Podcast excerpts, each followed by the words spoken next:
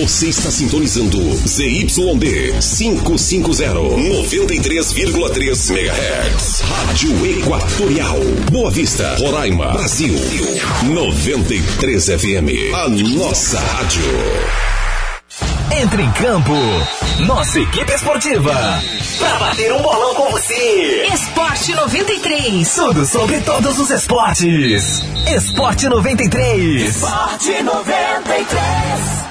Olá, amigos do esporte, muito boa tarde. Eu sou Yuri Carvalho pelas ondas da 93, a nossa rádio. Hoje é dia 27 de janeiro de 2021 e o Esporte 93 está no ar. Esporte 93. Eu começo falando do Mengão que está em negociação com Al Ain sobre Michael. O clube dos Emirados Árabes Unidos deseja um empréstimo do Michael por seis meses. E o clube árabe aceitou exigências, aumentou a oferta, mas ainda está aquém dos 1,5 milhões de euros, cerca de 10 milhões de reais, desejados pelo Flamengo para liberação. Até então, a proposta que está na mão da diretoria rubro-negra, no momento, é de 1,25, ou seja, 8,1 milhões de reais. À vista, tá bom? Com valor fixado para a compra em julho por 12 milhões de euros, ou seja, 78 milhões. Por enquanto, o time árabe só quer um aluguel. Depois tem a compra. O Al Ain já cedeu em duas oportunidades e aceitou mudar a moeda da primeira proposta de dólares para euros, mas ainda não foi suficiente para os cariocas. Esta quarta-feira será importante para o desfecho da negociação. Com a camisa rubro-negra, Michael entrou em campo 41 vezes, apenas 10 como titular e marcou 4 gols. Esporte 93. Sorrateiramente, o Barcelona publicou o balanço financeiro referente a 2019-2020 e a imprensa espanhola viu uma crise financeira.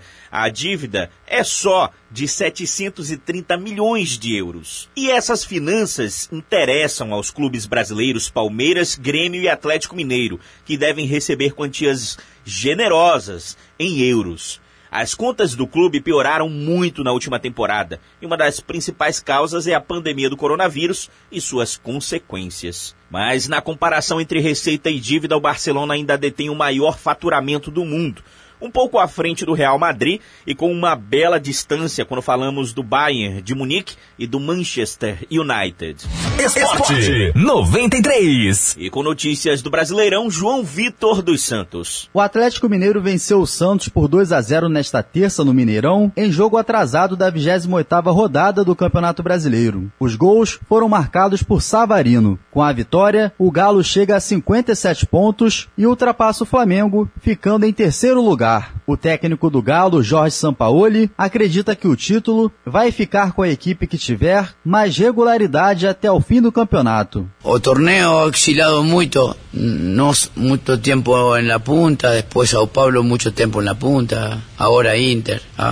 un torneo donde o time que encuentre la regularidad en los resultados, seguramente de acá al final tendrá a posibilidad de, de consagrarse. Já Palmeiras e Vasco empataram em 1 a 1 em São Paulo, em partida adiada pela primeira rodada do Campeonato Brasileiro. Mesmo atuando com o time reserva, o time paulista abriu o placar com Breno Lopes no primeiro tempo. Benítez, com um bonito gol de falta, igualou para os cariocas. Com o empate, o Palmeiras chegou a 52 pontos e segue em quinto. O time está a 3 pontos do Flamengo. O Vasco, por outro lado, chegou a 36 pontos e assumiu a 14ª colocação. O time está a 4 pontos do Bahia, primeiro time dentro da zona de rebaixamento. Rádio e futebol, duas paixões em conexão. Uma parceria da CBF e da agência Rádio Web. Com informações do Brasileirão, João Vitor dos Santos. Esporte 93. A peso galo Juliana Penha desafiou a campeã Amanda Nunes ainda no octógono depois de finalizar com patriota Sarah McMahon no terceiro round do UFC 257. Como sétima colocada no ranking, ela acredita que merece ser a próxima da fila a disputar o cinturão e acusa a brasileira, Amanda Nunes, de estar esquivando-se de enfrentá-la, já que prefere defender o cinturão contra a peso-pena australiana Mega Anderson no UFC 259, que vai acontecer em março deste ano.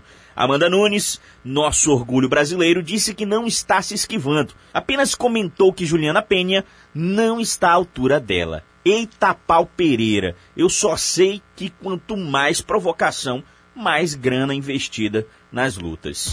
Esporte 93. Amigos do esporte, eu vou ficando por aqui a vocês ouvintes. Um forte abraço.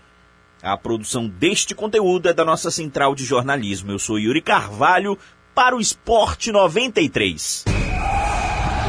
Esporte 93. A seleção da 93 entra em concentração. Mais informações esportivas amanhã.